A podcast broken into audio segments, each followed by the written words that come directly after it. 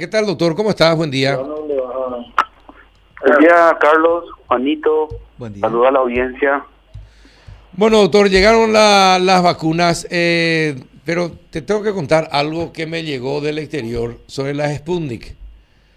Eh, Sí. Un país europeo eh, no va a aplicar, sale esto en Infobae, no sé si ustedes ya saben, Eslovaquia recomendó no aplicar la Sputnik V en el país porque las dosis recibidas son distintas a las usadas. ¿Cómo, cómo se puede saber si efectivamente la- las vacunas que se reciben son la- las verdaderas? ¿Cómo, ¿Cómo se puede saber eso, doctor? Y a través de un estudio laboratorial, ¿verdad? Pero yo voy a trasladar tu preocupación a la viceministra Dalida Sosa, porque ella es la encargada de la parte de vacuna. Sí, sí, porque la información... ¿Cómo, cómo es, Carlos? Disculpame, no. ¿Cuál, cuál sería el inconveniente? Y dice, la agencia reguladora indicó que el lote que llegó es distinto al usado por la Agencia Europea de Medicamentos para determinar la autorización del inoculante. Rusia demandó que Bratislava devuelva el cargamento y acusó al ente de llevar a cabo un acto de sabotaje. Las autoridades sanitarias de Eslovaquia recomendaron no administrar las dosis de la vacuna Sputnik V contra el COVID-19, indicando que la información recibida es errónea o está incompleta. El, el organismo regulador eslovaco arguyó que el material suministrado no era idéntico al descripto en la revista Medical de Lancet, que confirmó una eficacia del 91,6% para la Sputnik V. Esa es la información. Eslovaquia está tomando Ah, esa medida. Por eso te pregunto, ¿cómo uno sabe si las vacunas que se reciben son, son las que se dice que se van a recibir? Eh, hay un comité de expertos de, eh, de vacunas, ¿verdad? Ellos van a, son los que tienen que determinar este tipo de, de dudas, ¿verdad? Voy a trasladar esta duda al doctor Héctor Castro, que es el director del país. A ver, inmediatamente le llamo, Carlos. Bueno, yo te iba a pasar el, yo te iba a pasar la publicación Por para que para que lo tengan favor. en cuenta, ¿sí? Gracias, Carlos, te agradezco. Bueno, está y ahora eh, ¿cómo uno tiene que hacer? Porque veo que ya corre en las redes sociales, doctor, que ya se puede inscribir a los mayores de 80 años. Eh, no, no, no. eh, de- no, eh, a ver, este, todavía no, eh, no se abrió esa inscripción. Lastimosamente, como dije, hay gente que parece que le gusta y cree que esto es un juego ¿verdad? y lanza ese tipo de informaciones que no son verdaderas. Ajá. No, eh, se está poniendo a punto este, la plataforma. Lo que sí se va, ya se va a iniciar, eh, seguramente la semana que viene, es la inmunización a los abuelos que están en los albergues de ancianos y a los eh, ancianos que están encamados. Eso sí ya se va a iniciar. Eso se va a iniciar.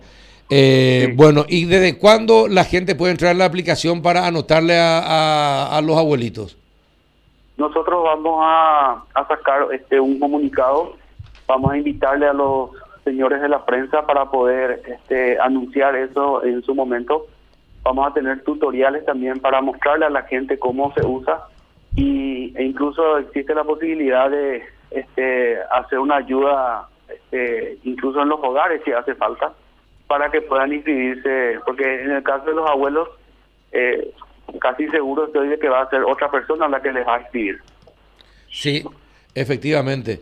Pero todavía no está habilitada la plataforma para la inscripción entonces.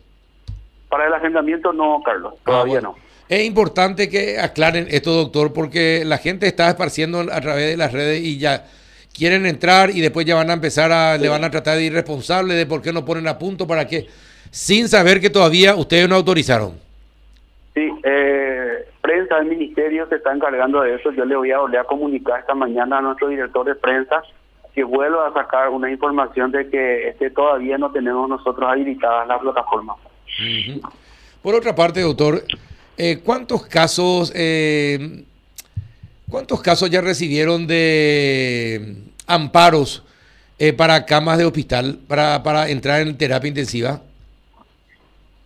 Exactamente no sé el número, Carlos, pero son prácticamente todos los días eh, y no es solamente el amparo, este, eh, digamos para para el tema de camas, sino también amparo para compra de medicamentos, ¿verdad? Sí. Es una práctica que hace rato nosotros estamos teniendo en el ministerio y al ser un amparo, pues hay que cumplir la ley, no hay, digamos, este, no, no podemos ni siquiera decir no tenemos. Ahora, entonces se tiene que articular todos los mecanismos para cumplir la ley. Pero hay situaciones difíciles que se presentan cuando es un pedido de cama para terapia y no tenemos ese lugar, ¿verdad? Entonces ahí acudimos otra vez a, la gente del Poder Judicial explicándole, ¿verdad?, que nosotros, claro que tenemos que cumplir la ley. El problema es que no tenemos el lugar en ese momento. Eh, porque me había, ayer habíamos hablado eh, y nos habían dicho que se habían presentado 12 acciones, de las cuales 10 eran para el pago por la internación en terapia intensiva. Eh, para que el Ministerio de Salud pague. Y, el, y había dos casos pidiendo camas. Pero después me dijeron que es al revés, que, que 10 casos eran por pedido de cama. Y uno dice que el juez se vaya a decidir, porque no me imagino que los médicos no van a poder decidir este tipo de acciones, doctor. No, no se puede. Lo que se hace es una contestación a través de asesoría jurídica, ¿verdad? En el momento de, recibir el amparo no se cuenta con ninguna cama disponible en el sistema. Y eso es un trabajo que tenemos que hacer porque tenemos que nosotros estar 100% seguros que nos contamos con una cama en ese momento. De lo contrario, podemos pasar como que negamos una cama y eso nos puede costar mucho más caro, ¿verdad? Es un estrés extra para el, el médico en este caso que recibe el amparo, ¿verdad? Pero tratamos nosotros de comunicarnos con los colegas de los hospitales, este, verificamos la, a través de este mes que no haya una cama disponible y contestamos a los señores jueces que en ese momento no contamos con un lugar disponible. Bueno, eh, ¿y qué, qué está pasando con el oxígeno, doctor? ¿Va a haber suficiente provisión en todos los hospitales? Bueno, interesante aclarar de que una de las empresas proveedoras es la que está con, con un inconveniente de, de provisión de oxígeno. Esto significa que son varios hospitales, digamos, el más grande de esos hospitales es el INERAM, el INEDAN eh, este, va a recibir el suministro de otra empresa de oxígeno, ahora que también es proveedora del ministerio, y después ellos van a hacer, digamos, los arreglos correspondientes con la empresa en, la parte de pago. Este, los otros hospitales, que también son respiratorios, estamos subsanando con otras empresas, eh, con la planta eh, productora de oxígeno del IPS, Entonces, estamos paliando la situación. Eh, tenemos que ver la solución definitiva de esto. Eh, no no podemos vivir en el digamos en el saque de todos los días. Exacto. Pero por lo menos por lo menos se hizo una reunión muy satisfactoria con todas las empresas proveedoras de oxígeno. Por supuesto hubo una muy buena predisposición tratándose de un gas de una medicación vital, ¿verdad? Es como es como el agua, el oxígeno en ese momento para los pacientes, era vital. Entonces, por lo menos ellos se comprometieron a proveer de oxígeno si hace falta. Después veremos la parte de pago, dijeron. Me parece una apertura importante de parte de ellos. De hecho, ellos saben de que ellos están trabajando con un gas que es indispensable para mantener la vida de los enfermos. Eh, doctor, ¿y qué pasa con las plantas eh, de oxígeno instaladas en los hospitales? ¿La del Mineral no funciona? Eh, y otras tampoco funcionan correctamente. ¿Qué pasa? ¿Alguien le les informó a usted cuáles son los problemas? El del trauma yo este me enteré porque el doctor Saldívar estaba, eh, me, había comentado de que estaba con inconvenientes, ¿verdad? Eh, el del Nacional, a través de su directora también, o sea, son plantas que tienen algún tipo de inconveniente, ¿verdad? Hoy lo que te puedo decir es que, el asesor jurídico del ministerio, el ministerio le emplazó a la empresa que en 48 horas solucionen este, los inconvenientes de las tres plantas productoras de oxígeno. O sea, tienen tiempo hasta mañana para que ellos puedan verificar, solucionar el inconveniente eh, de estas tres plantas. Eh, Nacional, por suerte, y digo por suerte porque es el hospital más grande eh, del ministerio con la mayor cantidad de pacientes COVID tiene provisión de una empresa tercerizada, ¿verdad? O sea, por lo menos no vamos a tener inconvenientes en ese sentido. Y ahora a la espera de que la empresa este, cumpla y solucione el inconveniente de las tres plantas de oxígeno. Ahora, doctor, eh, usted, eh, pero también los administradores deben recibir un café, eh, porque no, no, pueden estar no avisando y no arreglando un elemento tan vital para la atención de los enfermos, doctor justamente el doctor este León eh, va a revisar toda la documentación el día de hoy, ¿verdad? Eh, con relación a, las, digamos, a las notas de requerimiento de estas, eh, de los inconvenientes que presentaron estas plantas de oxígeno, ¿verdad?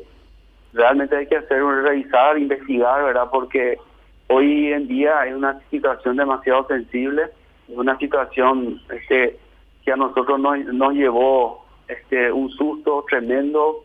Eh, Imagínate llevar sobre nuestras espaldas una situación como esta, pero bueno, eh, hay que mirar para adelante y hay que solucionar los problemas y bueno, y si se cometió algún tipo de irregularidad y bueno, se tienen que aplicar las sanciones. Exacto.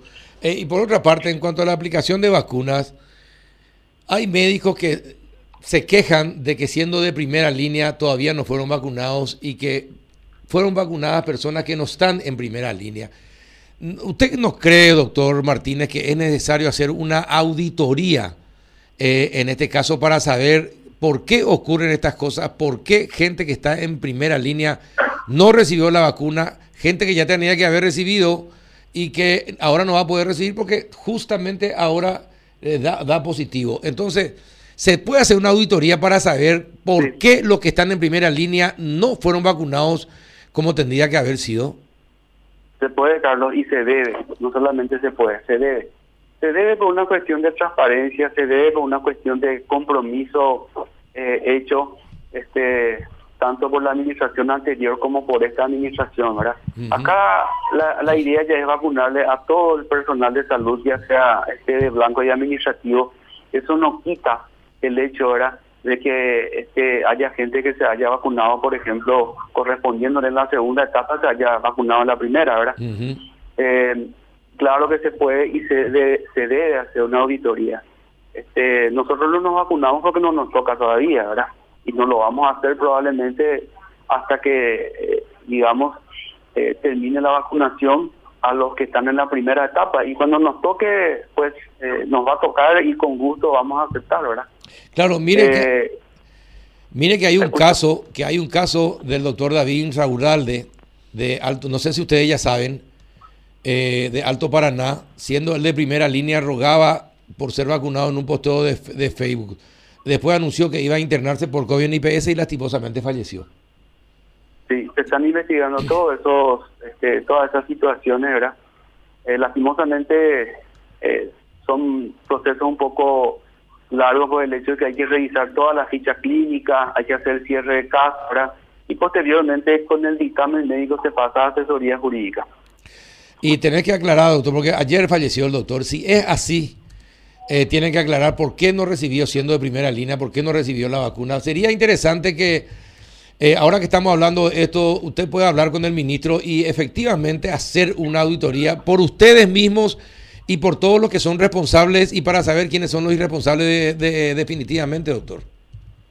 Yo me comprometo, Carlos, de, de pasarle este, este pedido al señor ministro de Salud con mucho gusto. Uh -huh. Bueno, Juanito, ¿alguna consulta? Está, está, todo bien, Carlos. Muy, mis saludos al doctor. ¿Seguro? Seguro, porque justamente le hiciste la pregunta que, que, yo les iba a hacer. Está muy callado, Juanito, últimamente, sí. No sé qué le pasa. Pero, pero, no, no, no, lo que pasa es que justo ya le preguntó algo que yo tenía en mente. Que Ahora, era, si era otro de... médico, sí no paraba de hacerle preguntas, doctor. ¿Por qué? Sí, yo no, no sé qué le habré hecho a Juanito, ¿verdad? no, no, no, no, no, está, la, la, nota es muy completa. está, está, estamos echando nomás. Bueno, perfecto, claro, doctor. Gracias por tu tiempo y trata de hacer esa auditoría por ustedes mismos, doctor. Sí, señor, sí, señor. No hay ningún problema.